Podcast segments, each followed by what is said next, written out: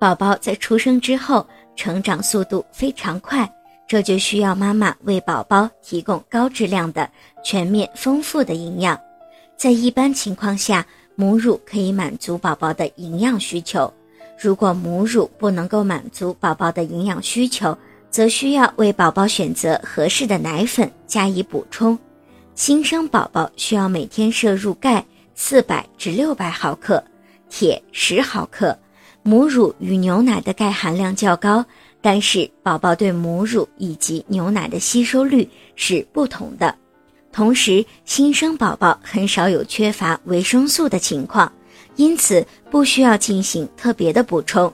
但是如果妈妈在怀孕时期就维生素摄入不足，从而导致了早产的情况，这样的胎儿很有可能缺乏维生素 D、维生素 C、维生素 E、叶酸以及维生素 K。